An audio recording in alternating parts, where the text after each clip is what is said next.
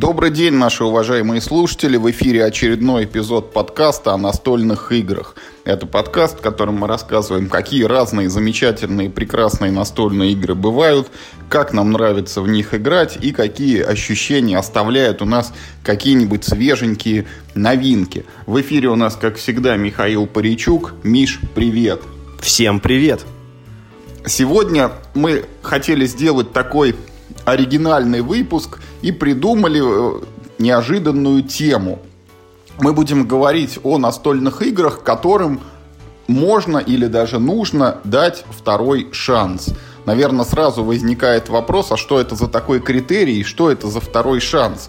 И мы для себя на него ответили так. Мы с Мишей каждый посмотрели список своих каких-то там старых отыгранных игр, у которых стоит невысокая оценочка, и вот что-то из него для себя выделили с мыслью, что вот в эту игру я сейчас бы в принципе сыграл. И, может быть, какие-то свои новые впечатления, они перебили бы то вот негативное ощущение, которое когда-то в отношении этой игры сформировалось. Ну вот, например, ты там, Миш, в детстве, может быть, играл в монополию, там в пух и прах тебя разнесли, ты потерял все деньги, обанкротился, там расстроился, забросил ее и больше не приступался, не подступался, а сейчас, глядишь бы, разложил и поперло бы оно. Да, сейчас-то я вырос, я, понимаешь, дорос до монополии. Я, знаешь, хотел вот с тобой такой вопрос обсудить.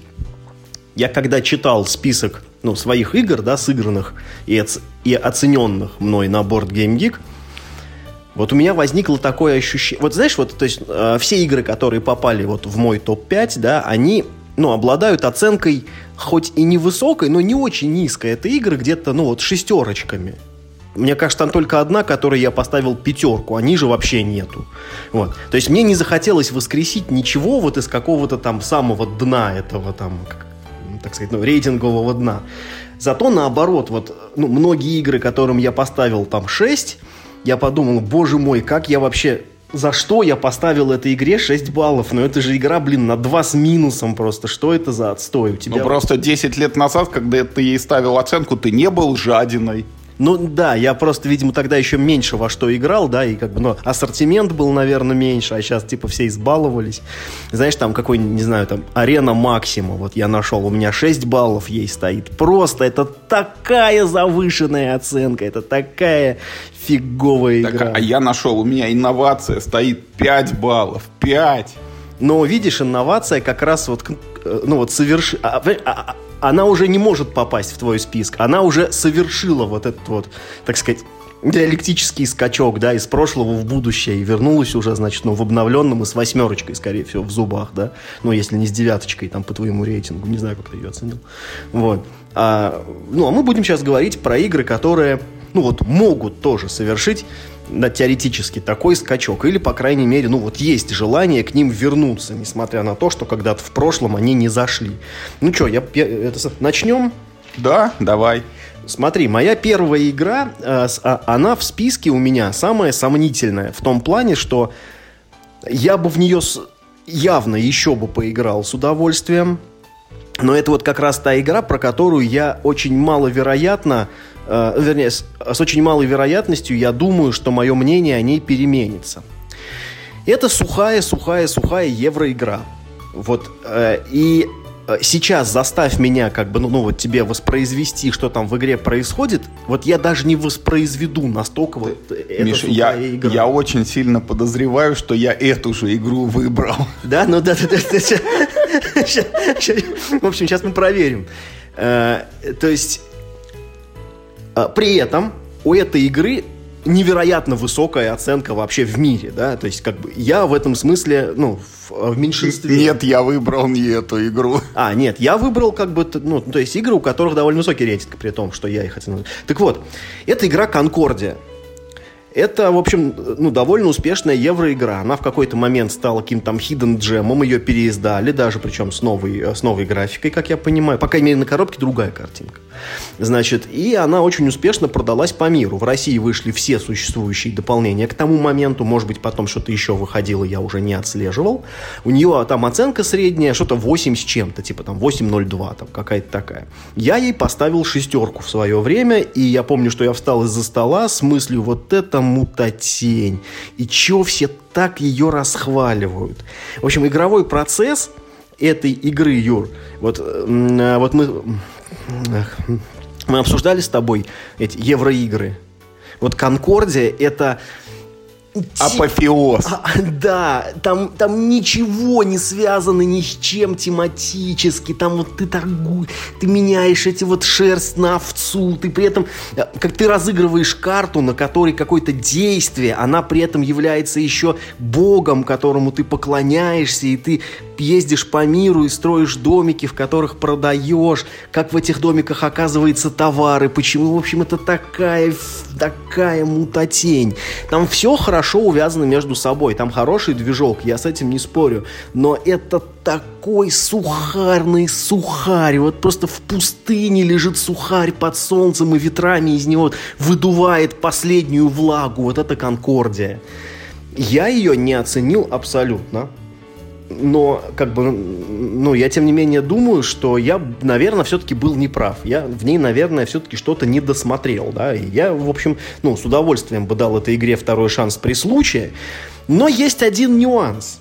Вот, э, несмотря на то, что все мои знакомые настольщики эту игру, ну, скорее похвалили, в коллекции ее ни у кого не осталось. И поиграть мне сейчас в нее довольно-таки затруднительно. Я просто не знаю, где ее взять. Но если вдруг мне представится случай, я с удовольствием вернусь э, в эту, э, так сказать, реку второй раз. Я даже не знаю, что к этому добавить. У меня ощущения от Конкордии схожие. Я в нее один раз сыграл из любопытства, что вот все говорят, хорошая игра, все говорят, хорошая игра, а я поиграл, и что-то мне не зашло. Она действительно супер сухая, у нее вот это вот условность на условности сидит и условностью погоняет, и в моих глазах она недалеко отстоит от всех вот этих остальных скучных там серо-коричневых евро, которых вот более чем достаточно было в моей жизни, поэтому я бы, Миш, пожалуй, второй шанс ей давать не стал. Но она, кстати, типичный представитель именно коричневого евро, потому что, в общем, у нее такое еще супер блеклое оформление. Вот там, э, знаешь, э, если бы фишки игроков, ну, они такие все-таки ярких цветов, там, ну, красный, синий, там, зеленый, да, вот, вот надо еще вот было их покрасить в красненький, что-то синенький, такой, такой серо-зелененький, чтобы вообще она максимально не радовала глаз. Чтобы, ты знаешь, прям в пасмурный день ты, ты прям эту игру достал, положил на стол, налил себе водки и прям сидишь это, короче, это, так, кручинишься. А вот моя первая игра, ну, как ты уже понял, она тоже это евро, там сухое, безликое, плюс еще и про торговлю в Средиземном море, то есть прям вот комбо, все там сложилось, но у нее нет высокой оценки, и, по-моему, она особо-то и в мире не распространена, но в эту игру я бы сыграл скорее из ностальгии, и эта игра, Миш, это финикийцы. Это вот в те времена, когда количество локализаций в год можно было пересчитать еще по пальцам одной руки, вот это было что-то одно из первого, что было выпущено на русском языке. И из как бы вот аргументов попробовать за у меня три. Ну, первое, это я уже сказал, это ностальгия, это там одна из первых моих игр, она где-то там далеко-далеко вот валяется, погребена под остальными всеми коробками. Вот в отличие от твоей Конкордии, ее, ну, можно найти, да, и, и как бы поиграть. Второй аргумент это Мартин Уоллес.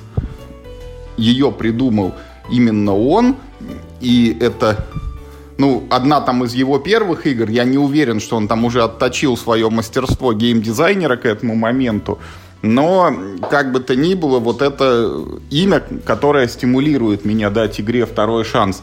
Ну и третий повод это я когда играл в этих финикийцев, мне они не понравились. Они оказались какими-то там скучными, неинтересными. И, возможно, так оно и есть. Но дело в том, что вот в лучших традициях всего, как бы, что есть в нашем хобби, эта игра была локализована с какими-то ошибками в правилах. И вот весьма вероятно, что тогда мы играли неправильно. Потом, когда об этих ошибках стало известно, я уж, честно говоря, не помню, стали ли мы в нее переигрывать. Ну вот, но сейчас я бы попытался ее, так сказать, воскресить вот, ну, в том виде, в каком она и должна была бы работать. Вот еще раз сыграл. И вот с учетом богатого вот этого евро-багажа и евро-скепсиса своего, вот так сказать, проверь себя, какое отношение у меня было бы к этим финикийцам. Это офигенный выбор, слушай. Я не знал, что это Мартин Волос. Это очень круто. Я бы в нее с удовольствием бы тоже поиграл. Э, это реально одна из его первых игр? Ну, в первой пятерке, наверное. То есть одна из первых, так сказать, в первой Ранее пятерке локализаций... Не, не, смотри, можно сказать, в первой практически пятерке локализации на русский язык, да, попала и сразу игра Мартина Волоса. Вот это у кого-то было чутье, понимаешь? В то время, наверное, кто был Мартин Волос-то? Хотя нет, в то время он уже, наверное, какой-нибудь Steam сделал, еще что-нибудь. В то время-то он уже себе имя сделал. Трудно сказать. Но, блин, это офигенный выбор. Я никогда не играл в финикийцев, ничего про нее сказать не могу. Я на нее смотрел, я облизывался, она стоила тогда по моему кошельку дороговато, я не мог себе ее позволить, а у знакомых ее не было. Если ты ее раскопаешь, то считай, что один игрок у тебя есть уже. Вторая игра в моем списке, получается номер 4, да, четвертое место в моем списке, может быть довольно странная игра, потому что я считаю ее неплохой. Но я также не являюсь ее фанатом. Это декбилдинг, в котором все хорошо, кроме того, что декбилдинг там ну такой себе. Эта игра э, Tyrants of the Underdark. Э, декбилдинг с полем на контроль территорий. А тебе она не понравилась? Я говорю, она неплохая. В ней все нормально сделано, но я вот, ну, как бы сам бы в нее не выбрал бы играть из там, э, ну, типа из разных декбилдингов. И все по, э, ну, нет, на самом деле по двум причинам. Первая причина, мне э, чисто субъективно не очень вот эта вот тема интересна. Там все мрачное, чё, все черное, фиолетовое. И, знаешь, вот э, ты называешь э, серый и коричневый евро, а это вот можно назвать черный, э, декбил, черный декбилдинг. Вот так вот. И во-вторых, с, э, сам декбилдинг в этой игре, честно сказать, ну вообще-то не блещет. Он там такой довольно-таки зачаточный, он вот, ну, на уровне вот кланг. Вот есть каждая карта, которая сама по себе, да, наверное, какие-то карты хорошо играть после каких-то, но это не потому, что они дают какую-то синергию, а потому что, ну, если ты, ну, типа, разыграл деньги, тупо потом разыграть войну. Ты же не армию разыграл, да, а деньги, надо потом купить покупку какую-то разыграть.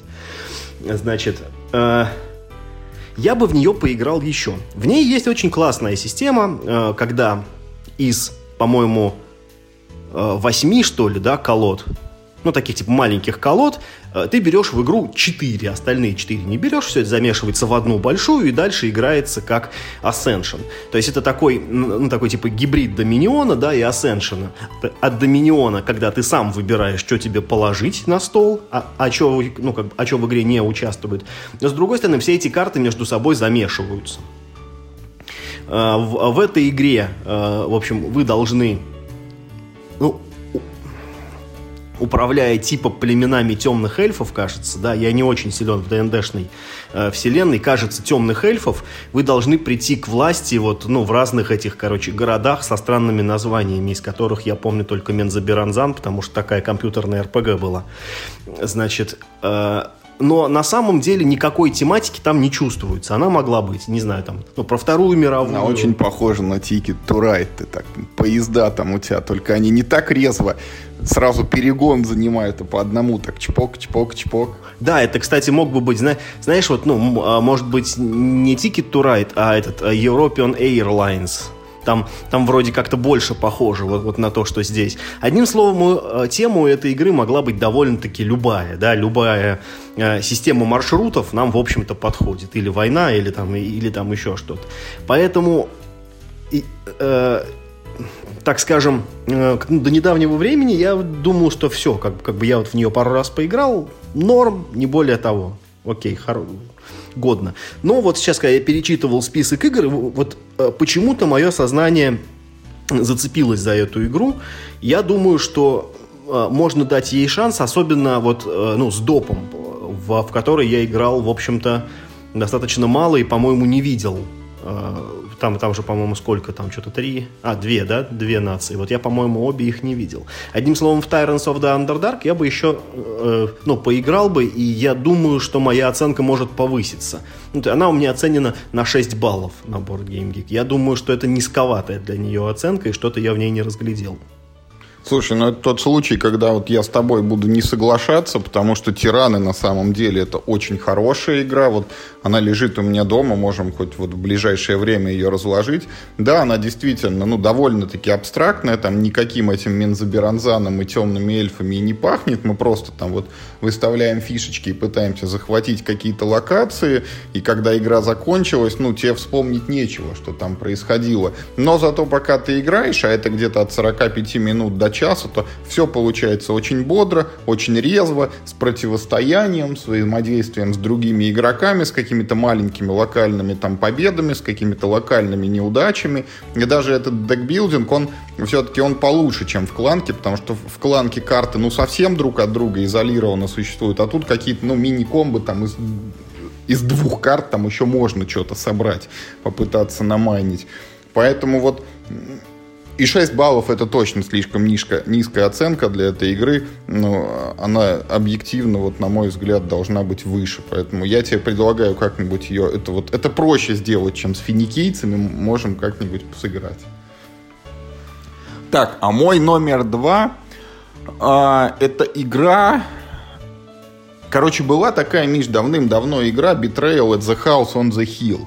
Это была приключенческая игра в стиле вот такого ну, типичного голливудского ужастика там категории Б, когда группа стереотипных персонажей, там какой-нибудь э, мальчик, там школьник-ботаник, там блондинка-черлидерша, там спортивный качок, там какой-нибудь получокнутый профессор, маленькая девочка, там и кто-то еще, вот они оказываются в каком-то заброшенном доме на отшибе, начинают его исследовать, там происходит что-то страшное, там то ли призраки живут, то ли еще кто-то, звучит там тревожная музыка, они ходят по этому дому, а потом еще там происходит какое-то несчастье.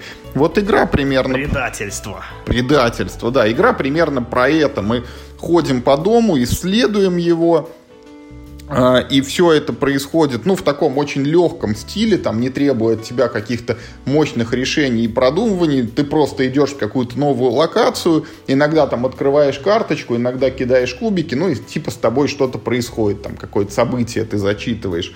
А потом вот в какой-то момент, когда ты там соберешь энное количество карточек или накидаешь энное количество кубиков, происходит предательство. И один из участников игры становится предателем, он достает специальную книжку из коробки, коробке читает один из 50 сценариев, и, значит, и узнает, что произошло. Там инопланетяне сегодня прилетели, или там зомби полезли из подвала, или там граф Дракула обосновался в этом особняке, или там Франкенштейн внезапно проник, или он просто там сошел с ума, этот герой, и начал убивать всех остальных. И дальше игра меняет свой режим, и если раньше, ну, до этого мы все вместе исследовали дом, то теперь мы начинаем играть, ну, вот все против одного вот этого предателя. У него там задача, как правило, ну, или физически всех уничтожить, или не дать им куда-нибудь добежать, что-нибудь сделать. Ну, а вот все эти люди, они, наоборот, должны этого предателя забороть.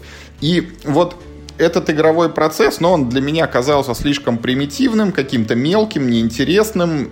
Причем, ну, для той еще длительности, там, часа полтора, наверное, надо было играть плюс там языковой барьер, потому что эти сценарии читать на английском там невозможно, когда человек хорошо не знает, а если ты ему начнешь переводить, то это тоже нельзя, потому что, типа, ну, ты там не должен знать то, что известно предателю. Вот, и, ну, в итоге я от этой игры избавился, и, ты знаешь, я в нее даже сейчас не стал играть, но я бы попробовал, вот сейчас есть Betrayal Legacy, это примерно то же самое, только там действие происходит в одном и том же особняке там на протяжении, я не знаю, столетий, там, может быть, мы в 1500 или 1600 каком-то году начинаем, и вот мы типа члены одной семьи, и вот там поколение за поколением играем там сколько положено, я не знаю, там 10 или 15 партий, это Legacy компания длится. И вот тогда дом, ну, он как бы обретает у нас на глазах историю, я не знаю, там лужи крови какие-нибудь клеются в него, или там поломанные подсвечники или там какие-нибудь зловещие портреты. И вот именно с Legacy режимом я в нее поиграл. Не буду утверждать, что она бы мне понравилась, потому что, ну вот, как мы знаем, э, игры в Legacy, они конечно, улучшают базовую механику, но если она вот тебе совсем не нравится, то вряд ли как бы Legacy вот эта добавка переборет первоначальное отвращение, вот как у тебя с риском Legacy. Поэтому вот тут вот я точно не скажу, но в Legacy режим я бы точно сыграл. Это интересный выбор. Я не играл в Betrayal House of the Sea, э, потому что... Ой. On the Hill. On the Hill, да, думаю, что-то... Предательство в доме на холме. Да, да, да, думаю, что-то как-то не складывается. Мне всегда э, нравилась его задумка, но я понимал, что такая, ну, это довольно масштабная, довольно амбициозная, как бы сюжетная такая получается конструкция, и, конечно, ее нельзя э, ну, сделать какими-то элегантными способами, явно там все построено на бросках кубика. А как ты смотришь, вот э, есть же еще такое предательство э, в Baldur's Gate – Слушай, ну в Baldur's Gate вот стыдно признаваться, но я, когда играл, я не дошел до этого самого Baldur's Gate, то есть он там где-то по-моему, он, у меня там то ли два диска последние не читались из этих пяти или шести, то ли там еще какое-то несчастье произошло. Ну, короче, я облазил очень много локаций вот этого там волшебного королевства. Вот я там этого Дзирта, который Дрис, да, встречал, там Эль Министера встречал, там еще кого-то, вот там многих поубивал. Но, короче, в самом Балдурс Гейте не побывал. И во вторую часть что-то потом уже проходить не стал, поэтому вот именно к Балдурс Гейту у меня душа не лежит. Я вот, я в Легасе сыграл, ну вот на, на втором месте этот первоначальный, он House on the Hill, и только в, в, ну, в самый конец я поставил для себя Baldur's Gate. Ну вот, а, да, в Legacy, конечно, они круто придумали вот эту сюжетную идею, что ты, а, каждая партия это типа новое поколение людей, которые, ну, типа, знают про прошлое, и поэтому ну, и, и, ну, как бы они знают, где какой тайный проход в этом доме, но не зна... но, как бы, но в доме все еще могут оставаться сюрпризы, которые и те не нашли, и типа эти тоже вот могут найти. Это интересная идея, да, и, и причем, ну, ну, у нее, в принципе, оценки-то хорошие, вот у Legacy. Поэтому, да, наверное, было бы интересно. Осталось только найти еще людей, которые свободно на английском читают чтобы, ну, не было вот этого. Ну, или дожить, пока ее, может быть, когда-нибудь локализуют, хотя вот в наше время, видишь, если игру сразу не анонсировали на русском, то уже потом как-то шансов маловато. Да нет, я не думаю, что кому-то в России она очень уж сильно нужна. Это... Ну, хотя, видишь, э, Cosmic Encounter издали, и видишь, он, ну не сказать, чтобы феноменально хорошо, но он продался неплохо. Да, допчик уже опять же объявили. Да, да, да, что как бы, ну, а мир хобби просто так допчик печатать не станет. Ладно, мой номер три. Эта игра, э, наверное, самая скучная для обсуждения. Я про нее сто раз говорил. Э, я сто раз говорил, почему мне она не нравится. И в этом смысле ничего не изменилось. Это игра Stone Age. Или на русском языке «Тысячу лет до нашей эры». Это... Сто тысяч лет. Окей. А, это, это евроигра семейного уровня на размещение рабочих. Вы управляете своим племенем каких-то там неандертальцев или кто они там, каких-то прочелов там. Вот. И э, собираете, по-моему, пять типов ресурсов. Это еда, дерево, камень, золото. И, по-моему, в дополнении там какие-то слоновые кости. Ну, а, да-да-да, и, да-да, кирпичи, кирпичи. Вот, значит, да, в дополнении вот эти самые слоновые кости. И оплачиваете этими ресурсами строительство хижин для своего, в общем, племени, да. А, это была да, а центральная механика в том, что чем больше людей вы пошлете на определенный промысел, тем не то, что они больше принесут, а тем с большим шансом они принесут хоть что-нибудь. Вот. Ну и при этом, конечно, есть способы, как можно повлиять на броски кубиков, хотя они, в общем, ну, ну в общем, довольно-таки никчемные эти способы. Э, есть способ, как увеличить количество жильцов, который очень прикольный. Ну и, в общем, там в общем, есть всякое. Э, это типичный еврогейм на выставление рабочих.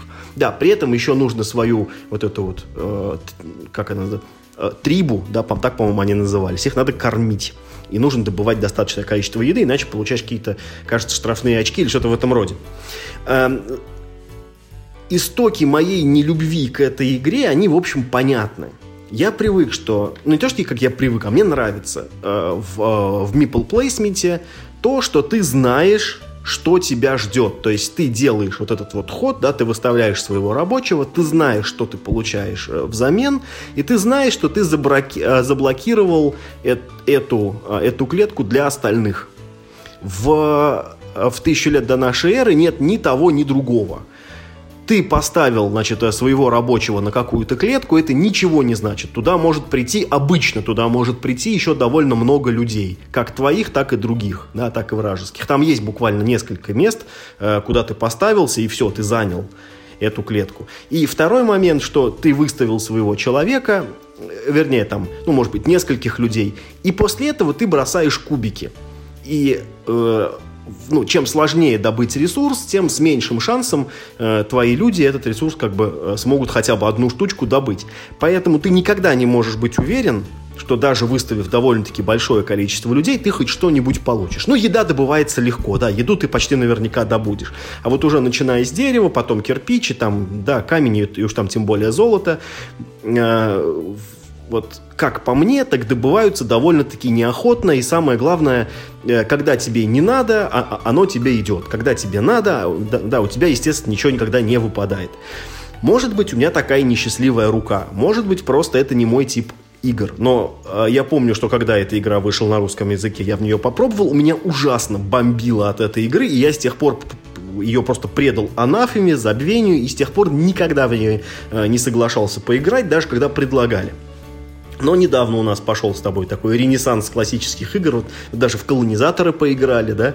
Я вот, что-то вот на этой волне я подумал, что а не стоит ли мне дать, э, ну вот Stone Age еще один шанс? Все-таки это, ну, как ни крути, тоже классика, ее все любят, и у нее есть э, зимнее издание там какое-то юбилейное, ну, и, в общем, она продолжает жить, и люди, ну, как бы ставят ей хорошие оценки. Потому что мое мнение э, тогда было, что игра существует только потому, что вот ее Менцель красиво оформил, и вот она поэтому, типа, всем нравится. Ну, ну там такие красивые вся, всякие фишечки, тоже одна из первых игр, куда положили и фигурные ресурсы там, и такое все няшненькое, значит, было. Вот. Ну вот сейчас я как-то стал добрее и проще, и, в общем-то, наверное, я бы э, не без удовольствия, ну или, по крайней мере, не без интереса попробовал бы еще кубики в Stone Age побросать. Может быть, как-то у меня по-другому сложится на этот раз. Я снова сейчас буду с тобой не соглашаться, потому что Stone Age одна из таких игр, к которым я очень тепло отношусь. Она у меня появилась практически одновременно с Агриколой, чуть ли не в одном заказе, мне кажется, они приехали. И тогда вот, я помню, было первое впечатление, но это вот первое знакомство было с механикой worker плейсментов. И вот Агрикола казалось, ну, вот такой типа сложной игрой, там много всяких действий, много этих ресурсов, они там по-разному для чего-то нужны, там Э, очки там по хитрым схемам начисляются и так далее. А в Stone Age это казалось вот ну, та же самая игра, только типа сильно упрощенная. У тебя тоже люди там ходят что-то добывать, их тоже надо кормить, только как бы вот все это работает ну, сильно проще, нагляднее, там быстрее, и не надо очень долго правила всем объяснять. И вот как человек, который ненавидит вот эти вот ну, броски кубиков, и мне они всегда не ложатся там нужной стороной, вот именно в Stone Age я никогда вот э, дискомфорт комфорта по этой части не испытывал. Ну, и во-первых, потому что ну, я там всегда собирал вот эти молотки, инструменты, которые позволяют плюсовать кубику, и типа таким образом у меня всегда была гарантия, что вот, ну, там, вот то, что мне прям супер нужно, это я добываю. Во-вторых, я тебя хотел немножечко это поправить. Вот ты говоришь, что там нет такого, что я типа пошел и застолбил. Вот там это очень супер ярко наблюдается, потому что вот молоток может взять только один человек, на размножение может пойти только один человек, поле пахать может только один человек. Но там несколько людей могут идти вот эти карты, карточки цивилизации покупать, но и то, типа, кто первый пришел, тот и первый покупать будет. И на хижины тоже. А добыча ресурсов, бесконечное число людей ходит на еду, а все остальное там только 7 слотов. И если ты, например, 3-4 человечка отправил куда-нибудь там лес рубить, то там один, ну максимум может быть два игрока вот кое-как туда могут влезть и все. Плюс Stone Age есть же камен, ой, каменный, кожаный стаканчик. Вообще огонь такая фишка в коробке лежит. Вот я не знаю, опять в отличие вот от финикийцев, в отличие от этого э, тиранов, вот у меня же и Stone Age этот был, но мне кажется, кто-то его взял поиграть и заиграл, и я никогда не вспомню, кто это был. Вот все, что у меня осталось, это стаканчик. Это, при том, что у меня там в коробке и дополнение лежало игра очень хорошая, вот, но она точно заслуживает, чтобы в нее сыграть еще. А моя следующая игрушка это большая такая стратегия от Fantasy Flight Games тех времен, когда они еще делали гробы, и называется она Tide of Iron. Это вот для меня это когда-то был вот мемуары были эти самые. Клевая такая игрушка была, яркая, наглядная, простая. Вот там у тебя человечки, карту ты сыграл, они побежали, кубики бросил, там убил, не убил. А потом откуда-то вот это появилось Tide of Iron, ну, это вроде как бы вот типа следующий шаг, чуть более сложное, но там и сценарии такие какие-то более комплексные, и много там видов войск, и какая-то у них там и просто они могут стрелять, там и огонь на подавление, и какие-то там есть и ветераны, и новички, и разные виды оружия, что-то и медики там, и пулеметы, и бронетехника какая-то, и танки там, и о чудо по сравнению с мемуаром, там не просто надо выпиливать отряды противника, но занимать какие-то ключевые точки. То есть я сценарий там давал, ну, осмысленную задачу, вот там возьми эту высоту и удерживай.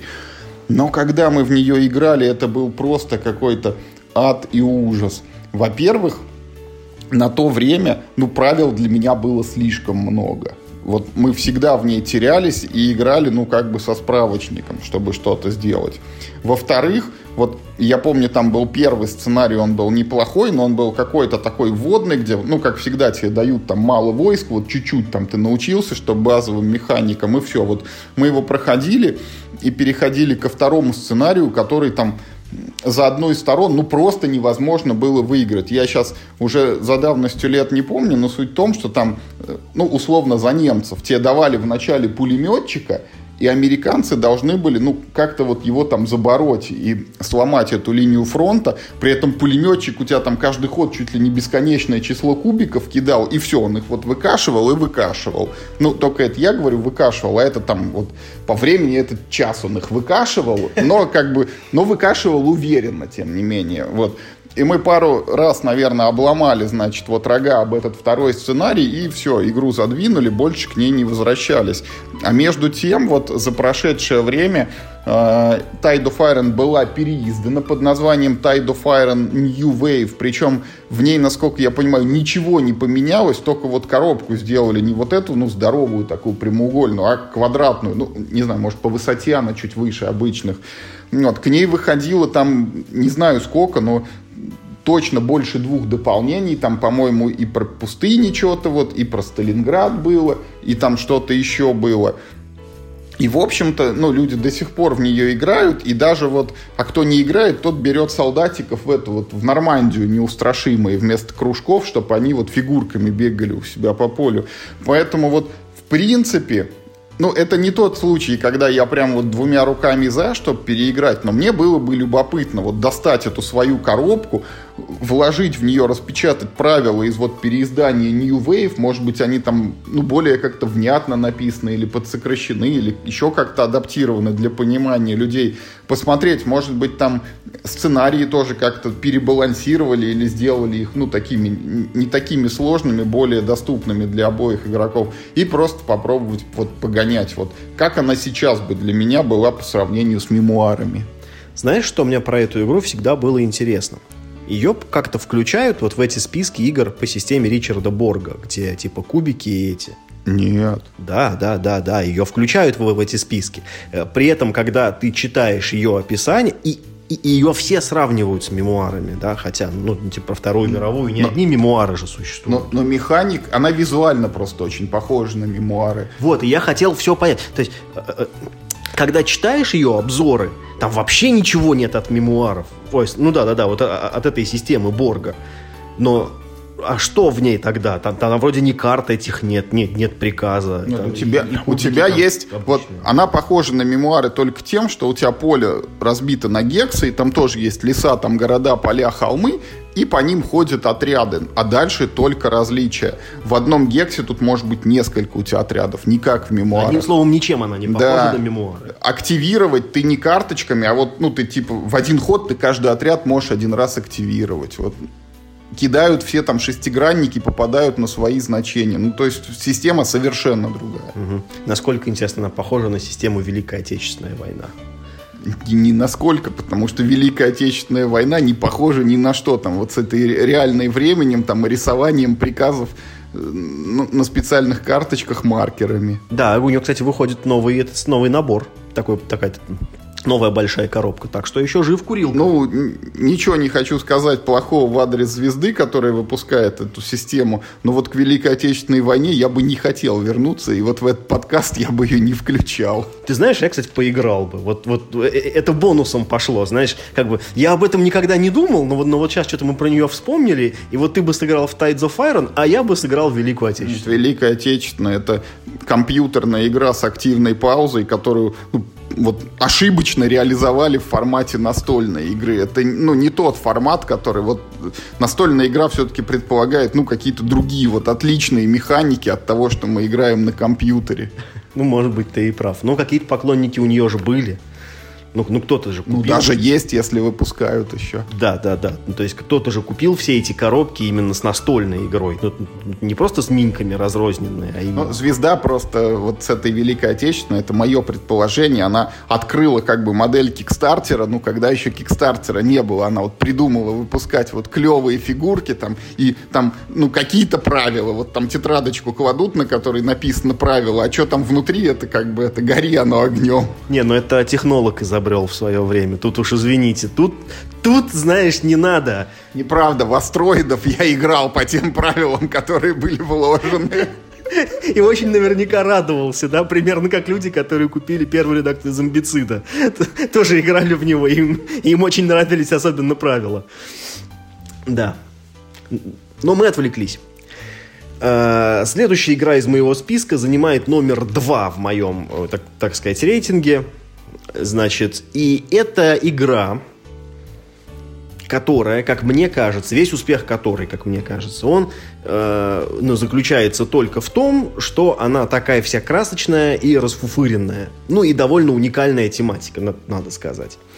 Э, то есть, ну, при всем при том, у нее, в общем, довольно высокие оценки. Какой обзор не прочти, ее все сплошь хвалят. Когда она была у нас в клубе еще там до сто лет назад, в нее все все играли и не могли э, нарадоваться. Я в нее несколько раз садился и каждый раз недоумевал, что вам здесь, вот, что тут интересного? Это же, ну, это же гольный примитив. Это настолько примитив, что там, ну, даже с такой с натяжечкой есть э, механика «кинь кубик, двинь фишку». Она там модифицирована, но она там есть. Эта игра называется «Джамайка». Ну, ну, ну Ямайка, проще говоря. И эта игра, в общем, это гонки на пиратских кораблях э, вокруг острова. Вы, в общем, едете по кругу, и, э, значит, при этом можно стрелять друг друга из пушек, нужно при этом, в общем, э, эти, лутать сундуки с сокровищами, делать чего-то еще и делать чего-то еще, я уже не помню. А, в, ну, вся как бы система игры, она заключается в двух вещах. Во-первых, у тебя есть какие-то вот карты на руке, причем они у каждого капитана, кажется, немножечко свои, ну, там, или, может быть, колода у всех как бы одинаковая, но у каждого своя колода, и попадают они в руки в разном порядке, да, и эти вот карты, они показывают, какие действия в этот ход ты сможешь сделать, ну, там, действий там около пяти, как бы, разных, вот, а еще ты в свой ход э, бросаешь два шестигранных кубика обычных, да, ну, там, типа 1d6, вот, а, и ты сам выбираешь, какой кубик э, ты используешь утром, да, какой кубик ты используешь днем. Ну и, соответственно, у тебя вот на этих вот карточках у тебя как бы тоже два действия. Типа там дневное и, вернее, ну, утреннее и вечернее, да. И вот, типа, ты ставишь, типа, например, утром у нас значение 5, а вечером значение 1. И если ты при этом выложил карточку, типа, утром двигаемся, а вечером стреляем, то, значит, типа, ты подвигался на 5, а пострелял на 1. Вот, вот так это все как выглядит. Ну, то есть, соответственно, э, весь смысл игры это как бы грамотно комбинировать случайно выпавшие значения кубиков со своими картами на руке, да, ехать по кругу э, этого самого острова, заезжать в порты и стрелять в других игроков. При этом, значит, нужно это ну, типа, как можно больше денег набрать. Побеждал, по-моему, тот, кто первый приплывал, но там был способ как-то, типа, деньгами компенсировать свое отставание. Может быть, я, я сейчас уже тут не помню некоторых нюансов. А, ну, то, надо сказать, что самая сильная, конечно, часть у этой игры, это, безусловно, оформление. Она выглядит необычайно круто, необычайно ярко. Вот эти вот карты, про которые я рассказывал, они мало того, что сами по себе красивые, так их еще можно по порядку выложить, и будет так, э, такое, такая длинная, единая большая картинка, такое так, длинное большое полотно. Это, ну, э, э, это очень ну, подкупало, что ли, как-то, вот, да, такое внимание к деталям. Но игровой процесс меня лично совершенно не захватывал. И каждый раз, когда я в нее садился, я вставал довольно-таки постной миной, но каждый раз у меня было ощущение, что нет, ну почему, ну всем же вот нравится, я-то чего, как бы, я, наверное, что-то вот, вот не понял. И сейчас, когда мы составляли эти списки, у меня это чувство возникло просто с необычайной силой. Я подумал, что эту Джамайку надо где-нибудь надыбать и все-таки в нее поиграть, закрыть гештальт окончательно. Она попала ко мне еще, когда я был довольно-таки неопытным настольщиком, ну, то есть, сколько там, 5, 6, 7, 8 лет назад, там, наверное. Вот. Ну, в смысле, ну, то есть, ну, не ко мне, а я играл в нее очень давно. И надо все-таки понять, вот, я даже себе галочку поставил за год найти эту Ямайку, она наверняка у кого-нибудь еще сохранилась, и попробовать в нее поиграть, потому что она несложная, она быстрая, в принципе, много времени это не займет, и, в общем-то, определиться, как, э, как мне это. Но, как я помню, было довольно-таки кисло почему-то. Слушай, это вот случай, когда я вообще ничего не могу прокомментировать, потому что я вообще не играл в Ямайку. Ну, найдешь, если где-нибудь я с тобой погоняю в нее, попробую. Ну вот, отлично. А моя следующая игра, Миш, это игра отечественного разработчика. Вот мы с тобой уже год, наверное, даже больше, да, прошел, как мы вот негативно отзывались про одержимость, которая вот там с крутым продакшеном, но с какими-то сомнительными механиками. А ведь в работе на дне, если я не ошибаюсь, принимал участие Герман Тихомиров. И вот к играм Германа Тихомирова у меня, видимо, до этого еще какое-то сложилось предубеждение, потому что давным-давно я играл в такую игру, как «Терминатор, да придет спаситель» за его авторством. И это тоже вот это как раз тот случай, вот с чего ты начинал наш сегодняшний выпуск, когда все как бы вроде хвалят, а мне что-то не очень понравилось, потому что про этого Терминатора, ну, действительно, куча положительных отзывов. При том, что там, ну, как бы красивые, вот его звезда выпускала там эти фигурки всяких Терминаторов, да, вот там с какие-то танчики, самолетики, мото-терминаторы из четвертой части фильма так еще и говорят, что типа эта игра, она вот, она предвосхитила Star Wars Rebellion, Звездные войны, Восстание, когда э, вот асимметричная стратегия, два игрока, и один играет за такую вот эту мощную империю этих терминаторов, там чуть ли не пачками ими клепает, они там ездят по всей карте и готовы там навешать кому угодно, а с другой стороны, значит, вот эти повстанцы, там они слабенькие, хиленькие, у них где-то запрятана база, которую терминаторы должны успеть найти, а повстанцы должны, вот пока их базу не нашли, там какими-то комариными укусами выполнить там энное количество заданий своих и что-то вот там, ну, сделать, чтобы как бы Sky, Skynet этот самый победить. И вот я не очень хорошо помню сейчас, как игрался этот Терминатор, но я очень хорошо помню вот эти ощущения. Там, там же как сделано, вот э, тоже у тебя есть карточки действий, вот на них написано, что ты можешь сделать. Ну и ты знаешь, вот в таких играх, где вот у тебя э, действия твои диктуются картами, очень часто возникает ситуация, когда ты что-то хочешь сделать, но подходящей карты нет, да, и ты не знаешь, как тебе быть, ты вынужден делать что-то другое. Так вот в этом Терминаторе есть такое уникальное правило, что если вот тебе не нравится рука, ты можешь ее сбросить и набрать новую. Неограниченное количество раз. И вот мое воспоминание об этой игре, оно связано именно с этим, что каждый ход ты вот перебираешь как бы свою колоду, пока тебе не придет там какая-нибудь атака или перемещение или что-нибудь еще, что тебе нужно вот прямо сейчас. И вот ну, для меня это было очень странное ощущение, потому что я тогда задаюсь вопросом, зачем вообще нужны эти карты, ну, если я вот их вот так вот кручу, кручу, кручу, пока мне все равно не придет то, что мне нужно. И я помню еще даже на Board Game Geek мне писал какой-то пользователь, говорил, блин, а ты можешь мне достать вот как-нибудь переслать из России эту игру? Я ему сказал, да нет, не надо, типа, она не очень-то хорошая, возьми себе что-нибудь другое. А как выяснилось впоследствии, этот пользователь сам стал разработчиком и создал, в частности, эту Panic Station где тоже там не все в порядке, мягко говоря, было с правилами до их второй редакции. Ну и Короче, вот сегодня я попробовал поиграть ну, в этого Терминатора еще разок. Может быть, там я бы нашел, что это какой-то там неограненный алмаз Германа Тихомирова. Тем более сейчас, говорят, он на той же механике там пилит какую-то новую игру, уже не про Терминаторы, а про что-то еще. Ну, короче, вот современным взглядом было бы интересно ее окинуть. Да, сейчас, сейчас а, э, это вот, ну, у лавки будет выходить. А, игра про древнюю мифическую Японию. Забыл, как называется. Shadow чего-то там. А, значит, и мы ну, ее обсуждали. Я говорил, что графику очень клевую для нее сделали. Значит, вот. Ты прикольно вспомнил про Терминатор. Это, конечно... Я причем помню, что вот все эту игру обсуждали примерно в таком ключе, что, блин, круто придумано, ну, вот что-то в ней как будто не так. Хотя вроде все интересно. Ну, и действительно, это же прям, ну, точь-в-точь Star Wars Rebellion, да, когда асимметричный геймплей. Не знаю, хотел ли бы я поиграть еще раз в Терминатор, потому что мне она не понравилась не только потому, что вот там есть э, э, э, это правило со сбрасыванием карт, но и вообще как-то так, честно говоря, мне она понравилась. Плюс там еще, ну, это же было в те годы, когда Звезда не очень умела делать настольные игры, да, и там еще такое довольно-таки фиговенькое оформление. Я, в общем, к этому, ну, не очень-то терпим. И тем смешнее будет обсудить мою игру номер один в списке, которая в России тоже издавала компания «Звезда», где тоже были проблемы с производством. Э, ну, хотя здесь это локализация, поэтому э, там как бы картинки были клевые, а вот именно продакшн отечественный оставлял, в общем-то, вопросы.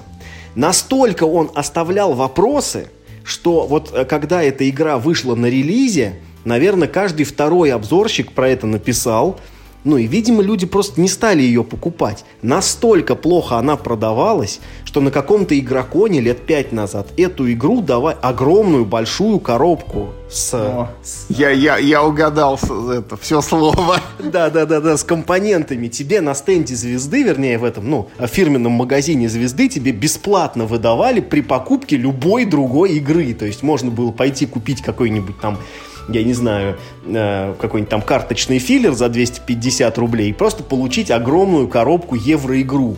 Более того, игра-то не просто игра, да, а это, ну, в общем, очень высоко оцененная в мире игра. А ее в, это, она входила в эту, если не ошибаюсь, ее Элия издавала в, в той же серии, где выходила Пуэрто-Рико, э, в той же серии, где выходила в, блин, что-то такое еще у них классное выходило, вот это, это э, серия больших коробок от компании Элия, сейчас, я сейчас так это не вспомню сходу. И там эта игра тоже была, в, то есть как в этой серии. Игра, в общем, да, довольно высоко оцененная. И, и все это про игру Carson City, э, которая... О, блин, а я-то думал, ты сейчас скажешь Рококо. Нет, все это про игру Карсон Сити. Которая... это Дикий-Дикий Запад, который на русском? Да, которая в России называется Дикий-Дикий Запад, да. Нет, у Рококо, кстати, я не знаю, для, э, там не было ни одного косяка в производстве. Для меня вообще загадка, почему никто ее не покупал. Она, и там ее тоже можно было за 500 рублей купить. Но это тут я уже не знаю, в чем, в чем дело. А, а Дикий-Дикий Запад, если ты не помнишь, то я тебе напомню. Э, печать э, картонных компонентов была сделана в России – и там как-то плохо просушили краску, что пока вот эти картонные компоненты лежали в коробке, они между собой все склеились. И, и, и примерно у 50, а может быть даже и у большего количества э, купивших, вот ты когда ну, коробку открываешь, начинаешь вот эти листы картона, короче, это, ну вот, раз, э, ну, как, как бы, ну, просто пересчитывать их, короче, по одному, да, у тебя примерно там, ну, половина картинок с одного, да, она приклеивается э, на предыдущую, э, предыдущий лист, как вот масло на бутерброде. Вот. И это, конечно, ужасно всех расстраивало, нужно было что-то там заменять, там тролливали. Я сам, в общем, ну, вот та версия, в которую я играл, она тоже обладала таким недостатком. Ну, не так критично, но, в общем, почти все картонные компоненты действительно были с такой срябью, и, а, а, а, а, эти, ну, а эта краска была где-то там на других жетонах, где тоже как бы ее не должно было быть. В общем, произошел какой-то технический капут. Ну и плюс это тогдашняя э, фирменная упаковка, это коробка от пиццы, да, в это самое, в стиле звезды. Да, конечно. Слушай, сколько было всяких коробка от обуви, коробка от пиццы. Да, да, ну, ну вот у звезды это вот фирменная была упаковка а коробка от пиццы, то есть такая типа из одного листа. Про- правильные игры тогда, я помню, как новость подавали. У нас типа прогресс, мы теперь начали выпускать коробки по системе дно-крышка. Да, да, да. Ну, как бы, собственно, Э, собственно, там как бы правильные игры, мне кажется, это был главный их, в общем-то, так сказать, технический рывок. Ну ладно, бог с ним, давай про Дикий-Дикий Запад. Что такое Дикий-Дикий Запад? По большому счету, это тоже, ну, довольно-таки классическая евроигра, в которой совмещена механика выставления рабочих и моей не очень, прямо скажу, любимой механики, когда ты выбираешь роль в начале э, каждого раунда, и ты там, там в один ход там ты бандит, в другой ход ты губернатор, в третий там ты еще кто-то, в четвертый ты инженер, в пятый, значит, ты это самый поезд водишь, ну, в общем, в шестой ты сантехник, и, в общем, черта лысого, там, там довольно много, это же там ролей, а, ну, тематически игра посвящена тому, что вот вы колонизируете маленький такой участок э, местности на Диком Западе, собственно говоря. То есть, ну, в начале игры там ничего нет, там только несколько скал стоит, и, по-моему, какое-то там типа одно или два нейтральных здания. И вот, ну, игроки, собственно, застраивают этот участок, то есть все выстраиваются на одном, на общем поле, что прикольно. Вы прокладываете дороги, э, это там зачем-то нужно, уже не помню зачем, и, и причем дорога тоже ну, как бы каждый, э, каждый участок дороги, он принадлежит как там, какому-то конкретному игроку, это тоже там, для чего-то да нужно. Вот. А, и все, в общем, это, ну, как бы, э, цель зарабатывать, понятное дело, деньги, победные очки, ресурс там, по-моему, только деньги, там нет там ни дерева, там, короче, ничего, это такая довольно э, серьезная штука в этом смысле. А, но главной особенностью было то, что если кто-нибудь из игроков занял своим рабочим клетку на, э, на поле, ты мог пойти своим, ну, вернее, а там рабочий в виде ковбоев. Ты мог прийти на эту клетку своим ковбоем, и у вас тогда будет дуэль. И тогда тот, у кого больше патронов, тот, в общем-то, в дуэли победит, и, и, это действие будет выполнять. Что, как бы, ну, как мне кажется, довольно забавно, хотя, наверное, вносит определенный хаос, что ли, в процесс, да. Э, потом, после этого, Э, на этом принципе сделали игру по сынам анархии, где тоже можно было посражаться э, на пестиках за ну вот за, э, как бы, за клетки для выставления рабочих. Но впервые эта механика была реализована, как, ну, как я понимаю, в Карсон-Сити. Она была прикольно нарисована, там, ну, как ну, там были хорошие картинки, да, звезда туда еще отлила э, пластиковых ковбоев, что, ну, в принципе, довольно-таки прикольно и, наверное, получше, чем деревянные миплы в каком-то смысле, да у игры как бы, ну, высокие оценки. Но, опять же, она ко мне попала в ну, так сказать, когда я еще был в довольно-таки незрелом возрасте, назовем это так. И мне она тогда показалась чудовищно сложной, невероятно. Мы играли, в общем, первую партию какой-то, ну, в общем, довольно долго сломали все мозги, и я точно помню, ну, вот, вот там, как, как во всех евроиграх, по краю, значит, поле, счетчик очков, да, победных. Ну, и там, типа, можно набрать, условно, там, 100 там, или 200 очков, вот этот круг, он там то ли на 100, то ли на 200. Я помню, что я выиграл в итоге эту игру, набрав 4 победных очка, потому что все остальные набрали отрицательное количество победных очков. Вот какая, вот какая была сложная для нас тогда игра.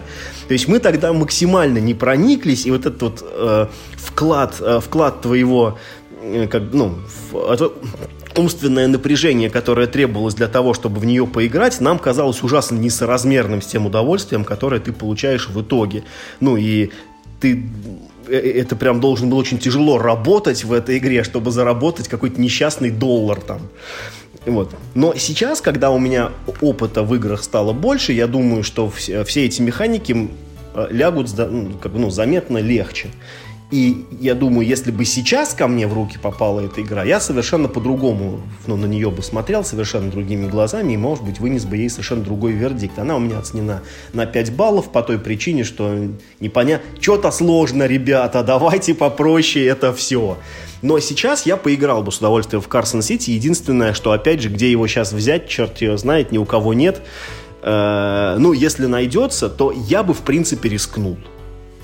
Слушай, ты меня расстроил, Миш, вот этими рассказами о том, что там невысушенные слипшиеся компоненты, потому что вообще-то этот Карсон Сити, вот он у меня дома прям стоит на полке в пленке запечатанной, нетронутой.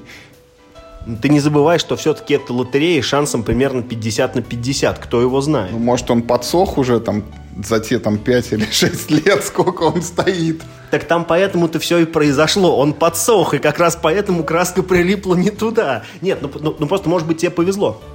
Но суть в том, что я как раз думал, что вот а, я же стараюсь потихонечку эту shelf of shame, да, полку позора вот уменьшать, и за 20 год я оттуда порядка, наверное, 15 позиций сократил, и у меня где-то в районе 20 еще осталось, ну и вот, чтобы ее сушить как бы на будущее, я в 2021 году думаю, ну вот, в числе тех игр, в которые еще ни разу не притрагивались, вот нужно и Дикий-Дикий Запад все-таки освоить и его либо это на что-нибудь сменять или все-таки оставить в коллекции. Поэтому будем пробовать. Вот я в нее ни разу не играл, ничего не могу сказать, но вот посмотрел на нее ну, с таким вот осторожным интересом. Ну вот видишь, как бы я я с удовольствием. Более того, я даже сам, э, сам готов предлагать. Да, звезды-то как сошлись. Ну и моя последняя игра, э, про которую в подкасте, мне кажется, я уже рассказывал, причем несколько раз. Это игра, в которую мне все время хочется играть, ровно до того момента, как вот мы начинаем это делать, раскладываем ее и, собственно, приступаем к действию. Это игра Flashpoint Fire Rescue. Вот этот кооператив про тушение пожаров. Вот я не знаю почему. Ну, возможно, меня чем-то привлекает тематика, и я точно знаю, что вот мне очень сильно нравится вот это, э, вот как в пандемии там есть вспышки инфекций, когда болезнь появляется в соседних городах, а в этом флешпоинте там есть вот жетончики там типа дым и огонь. И вот если огонь появляется рядом с дымом, то весь дым вот моментально тоже становится огнем. Ну, и это очень круто, как вот там, типа, обратная тяга, как шибанула. Но, и я тоже об этом уже много раз говорил, она мне не нравится тем, что там нету длинной арки. Там игра состоит из энного количества эпизодов, когда ты забегаешь в дом, ищешь там какого-то пострадавшего человека, вытаскиваешь его наружу как бы из огня, и потом ты должен снова забежать в дом, и так, ну вот как бы раз за разом ты забегаешь в этот дом на протяжении партии. Это мне не нравится. И тем не менее, я почему-то хочу в нее еще играть. Я все надеюсь попробовать вот это дополнение там Tragic Events, которое меха механику распространения огня меняет. Там огонь теперь горит не с броска кубиков, там случайные координаты, а как-то из колоды карт. Я даже вот смотрел на Board Game Geek, там люди делают неофициальные дополнения, какие-то типа легаси компании, когда ты вот тушишь, ну, ты как бы играешь там, я, я не знаю, за пожарную часть ты что ли играешь, ну, вот ты там ездишь на вызовы, если у тебя есть там несколько дополнений, ну, ты каждую партию там в какую-то новую локацию едешь, там у тебя то тут загорелось, то там загорелось, у тебя прокачиваются эти персонажи, там у них какие-то навыки появляются после каждой миссии, ты можешь им что-то присваивать. Ну, короче, вот какой-то движняк. Ну, правда, я подозреваю, это все никак не меняет вот эту основную механику, которая вот имеет эту эпизодную структуру, вот с забеганием в дом многократным. В общем, не знаю, вот очень хочу вот эти карты трагических событий, их, по-моему, в продаже уже нигде нет. Вероятно, придется их там где-то найти и напечатать или там самому нарисовать. Ну, еще вот разок попробовать. Ну, вот я к ней уже два или три подхода делал, вот, ну, плевался, вот убирал, потому что вот, ну, не нравится, когда играем. Но все равно, черт побери, хочется к ней вернуться. Не, я тебя очень хорошо понимаю. Вот э, ты когда сейчас про нее сказал, я подумал, блин, да, это прикольная игра. А потом, когда ты начал про недостатки рассказывать, я про них тоже вспомнил. И такой, блин, да, это же фигня. Да, 0.11 она, по-моему, в России у нас называлась. Да? 0.1. А, да-да-да, 0.1. Да, 0-1. Большой пожар. Да-да-да. Большой пожар. Да, игра, конечно, прикольная. В ней классное ощущение, что ты играешь за хороших ребят, и ты спасаешь людей из огня. Можно котика из огня спасти. Это же, ну, это... То есть э, Э, эта тематика вообще уникальная, и к ней еще, знаешь, подошли, ну, с какой-то любовью, что ли. Ну, потому что в других, например, играх, ну, была бы фишка человека, и была бы фишка человека. А тут вот взяли, нарисовали на одной из фишек котика. Это же забавно, забавно, это как-то жизненно даже. Ну, что, типа, ты все равно как как бы спас, ну, пусть не человек. И там люди разные, да, и ты можешь предполагать, что это, например, типа, там, члены одной семьи и там, например, забавно, когда ты из огня спас, э, значит, э, мужчину, ну, такую семью, типа там папу, маму, ребенка и какого-то еще мужика. И интересно, кто это был у них в доме и чего это они там делали. Вот. Но, конечно, ты прав. Вот это вот, э, вот эта вот рандомная природа игры, плюс там еще, вот, как, бы, как бы сказать, такое достаточно компактное вот, вот это поле, да, на котором разворачиваются события, где действительно вот какой-то длинной арки не построишь, а было бы интересно, если бы, например, там здание могло дальше, дальше разгораться, например, со временем. Может быть, у него там были бы какие-то этажи. Ты, например, начинаешь типа, типа там с нижнего этажа, и там огонь перекидывается на верхний, нужно еще там, ну, типа, успеть и наверх тоже. Вот, ну, это, это неплохая игра, но я думаю, что она вот, понимаешь, э, мы же как бы, ну, смысл был в том, что дать играм второй шанс, но этой игре мы давали с тобой много-много-много шансов. Ну, как, как, ну, более чем достаточно. Я думаю, что тут впечатление, ну, никак не изменится, что думаю, блин, интересно попробовать, потом сыграл, да, да, что-то не очень. Вот. Но в целом, конечно, у тех, у кого эта игра есть, ну, знаешь так, я понимаю всех людей, которые пилят все эти компании, там, миссии, вот эти сюжеты и прочее, потому что действительно в игре очень хороша тематическая составляющая. Ты прям вот чувствуешь себя пожарным на самом деле без дураков. Ты вот, ну, не, я не знаю, это, это вот не, не как в моем примере про Конкордию, где ты даже, ну, в общем-то, ты, в общем, не знаешь, кем ты себя чувствуешь, и, ну, вот не как в Карсон-Сити, что сегодня там я губернатор, а завтра я машинист. Здесь ты действительно пожарный, тебе одну фишку пожарного выдают. И очень круто, когда тебе выдают фишку мужика, который должен ну, вот в пожарной машине ездить и огнем поливать. Потому что твой ход заключается в том, что просто кубики бросаешь. Да, в этом случае у тебя даже фишки нету. Нет, нет, фишка-то у тебя есть. Ты же можешь все бросить и в здание побежать. Но этого, как правило, никому не нужно. И ты просто сидишь вот как бы в свой ход и кубики бросаешь. Самая, э, самая важная роль э, в этой игре. При этом ты чувствуешь, ты полезен. И ты, и ты как бы злишься, что, блин, ну и всем интересно интересно, а мне не интересно, но ты понимаешь, что ты, что ты полезен за то, потому что ты как бы очень эффективно тушишь пожары, а они так, как ты, ну, не могут так хорошо это делать. Но, одним словом, я понимаю твои чувства, но вряд ли вот, ну, в 0.11, там, в какой-то ближайшей перспективе я э, как-то сильно захочу поиграть. Ну, уважаемые слушатели, мы вам рассказали про 10 игр, которые стоят того, чтобы к ним еще вернуться. Надеемся, что каждый для себя там из этого выпуска, ну, хотя бы по одной-две игре извлек, вот игры, которые там как-то приглянулись, и, может быть, это в, в свое время они прошли где-то мимо, а теперь, я не знаю, или в продаже еще, или там на барахолках можно найти и, так сказать, приобщиться к прекрасному. Ну, а если мы вдруг какую-то игру пропустили, которая, по вашему мнению, заслуживает именно там второго шанса, обязательно напишите нам об этом в комментариях, мы обсудим там и что-нибудь вам тоже ответим. Ну, знаешь, у тебя вот нет каких-то бонусных позиций вне топа. У меня вот буквально парочка есть, я, наверное... Давай. Мог бы, э, мог бы сказать. Ну, э, я уже много раз говорил, что мне нужно попробовать э, ну, как-то более внимательно поиграть в Small World, потому что я все еще думаю, что мне это стоит сделать. Все-таки это такой, как бы, ну, так, легендарная серия, классическая до, до серии игр. И то, что мне она там когда-то там сто лет назад не понравилась, мало ли чего, уж как, как говорится. Поддерживаю. Да, да, да. И я другой, что называется. Игры уже тоже вышли другие, да, в, в этой серии. И вот самое главное, вот сейчас пока мы разговаривали, я вспомнил про одну очень старую игру, которая, я помню, в свое время вышла в России – ну, произвела такой, знаешь, эффект, ну, не то, что разорвавшаяся бомба, а скорее такой, типа, ну, вот с яркой вспышки. Она так как-то все такие «А!» и как-то затихли, максимально быстро затихли. А игра, как, как мне помнится, была-то неплохая. ну, со своими недостатками, наверное, но это была, в общем-то, ну, вполне компетентная евро. И называлось оно Age of Empires 3, эпоха открытий.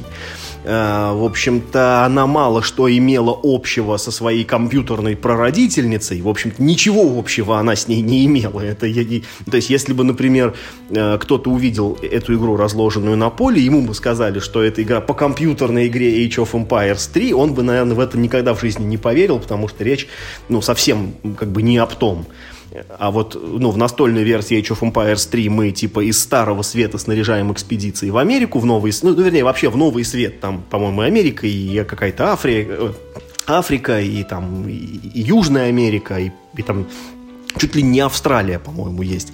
А, а делаем мы это посредством того же самого worker placement, что, в общем-то, и везде, но с особенностью. У нас вот как бы наши воркеры не просто воркеры, а у них, по-моему, пять разных профессий. Ну, и нужно их посылать желательно на те как, ну, места, где они будут наиболее эффективны. Это, конечно, в общем, довольно-таки довольно-таки очевидная такое, ну, что называется, изменение, да, но, тем не менее, это э, прикольно. Ну, и как бы, ну, забавно, что ты получаешь коробку, где у тебя килограмм миниатюр просто с этими, э, ну, вот, с, э, с этими разными специалистами твоих цветов. Вот, и мне кажется, что возможно, да, вот сейчас, когда вот, так сказать, ну, вот жанр евро уже э, ну, сильно, так сказать, стандартизировался, вот это маленькое изменение, возможно, оно было бы достаточно интересно его воскресить в памяти. Слушай, эпоха империи это очень хороший выбор, она тоже у меня где-то там далеко-далеко закопанная, лежит, в нее теоретически можно поиграть, и я поддерживаю этот выбор двумя руками, потому что, по-моему, автор этой игры зовут Глен Дроувер, который приложил... У него, короче, это уникальный автор, у которого нет практически плохих игр. Их немного, в принципе, но вот он сделал эпоху империй. Он, по-моему, приложил руку к Railroad Tycoon, которая сейчас всем известна под названием Railways of the World. И вот э, в одном из подкастов я рассказывал про игру «Наполеон в Европе», которую тоже сделал он, и там она мне генералов напоминает. Там что-то 6 или 7 человек могут играть. Вот там один типа играет за Наполеона, и все остальные играют против него. И это, ну вот, стратегия на карте Европы, там с, с многочисленными фишками армий, такими типа из риска, видимо, там солдатики какие-то, конники, пушечки и так далее. И вот Age of Empires действительно хорошая игра, и главное ведь почти на той же механике сделана Dominant Species от GMT Games, которая там супер сложная вообще, ну и там у нее, к ней прикручено поле вот с этими вычислениями, но все остальное, вот выбор действий, он прям вот из эпохи Империи взят. Но давай я тоже вот блицем. У меня есть две игры, про которые я быстренько скажу. Вот я когда готовился к выпуску, я с удивлением увидел в своем списке как бы низкооцененных игр Сан Хуан и подумал, что это может быть и незаслуженно, и, и больше 10 лет уже прошло, и я в него сыграл еще разок, потому что там все довольно просто, понятно, и при этом прикольно вот эта вот механика выбора ролей из Пуэрто-Рико, когда ты что-то получаешь, но и другие что-то получают, это же до сих пор актуально, вон в «Сумерках Империи 4». Плюс выпускают этот карточный терраформинг Марс, он, судя по всему, вот он, он то же самое эксплуатирует. Там ты тоже выбираешь роль, которая дает что-то всем, но тебе как бы это с дополнительным бонусом. И еще я бы поиграл в игру, которая называется Galaxy Tracker, космические дальнобойщики. У меня есть аж две коробки, оригинал, локализация, и мы в нее играли буквально один раз, она что-то никому особо тогда не зашла, и как-то вот задвинули ее и задвинули. А задумка на самом деле очень прикольная. Там вываливается на стол гора такая тайлов, из которых ты за ограниченное время, там прям песочные часы заводятся, ты должен успеть собрать космический корабль там свой из разных деталей. После чего все корабли построили, вот ручки, что называется, отобрали от стола, и дальше мы начинаем открывать карты там галактических приключений, которые говорят, что вот наши корабли летят, а теперь поток метеоритов, там наши корабли летят, а теперь космические пираты. И у тебя корабль вот проверяется, насколько успешно он с этими проверками справляется. А это зависит от тех деталей, которые ты хотел и смог успеть вот в него напихать. И, ну, вот выходит такой забавный как бы experience, сильно не похожий на все остальное, к чему мы привыкли к настольным играм. И вот, опять же, тогда это показалось не очень, как бы, а сейчас вот, может быть, были бы другие ощущения. Это хороший выбор, да. Galaxy Tracker, знаешь, я пытался играть даже на телефоне в какой-то момент. Да, у нее есть э, это самое, ну, вот, реализация для мобильных устройств. На телефоне мне это не особо как э, ну, было весело, несмотря на то, что авторы приложили массу усилий, там и компания есть, и какие-то там тебе сюжетные сообщают шутеечки, там же, ну, там же тон такой шутливый, да.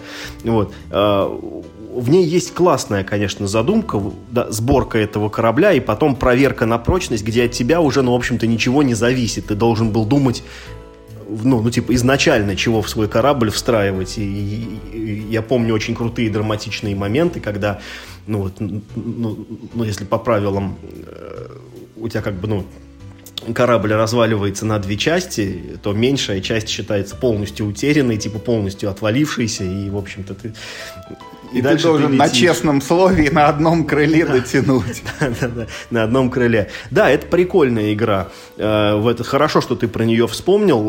То есть, ну, если вдруг тебе припечет, я, я в общем, только Она за. стоит на полке прям почти рядом вот с Карсон Сити. Вот видишь, как много еще это э, прошлое, так сказать, э, таит в себе. Какая-то есть китайская поговорка на тему того, что э, типа там, ну, типа культурный человек, вот он э, типа живет настоящим, черпая из прошлого, знаешь, вот как-то так. Ну что, на сегодня все. Да, уважаемые слушатели, мы, исходя вот из нашей установки, что новые игры, они э, не всегда вот нужны в таких количествах, в которых они у нас появляются, мы вас в очередной раз призываем внимательно вот окинуть взглядом свое, так сказать, настольное прошлое, прошерстить придирчиво вот те игры, которые вам по какой-то причине, может быть, не понравились, и если вы сами для себя не можете понять, что именно вам в них не зашло, дайте им попробуйте второй шанс. А вдруг это оно, ваше настольное счастье? Я ведь много раз говорил, мне и клип с первого раза не зашел, и даже генералы не понравились. Да, Всем пока. Играйте только в хорошие игры, даже для этого, если нужно дать второй или там, может быть, даже третий, четвертый, пятый шанс. Это иногда себя окупает. И главное, не болейте.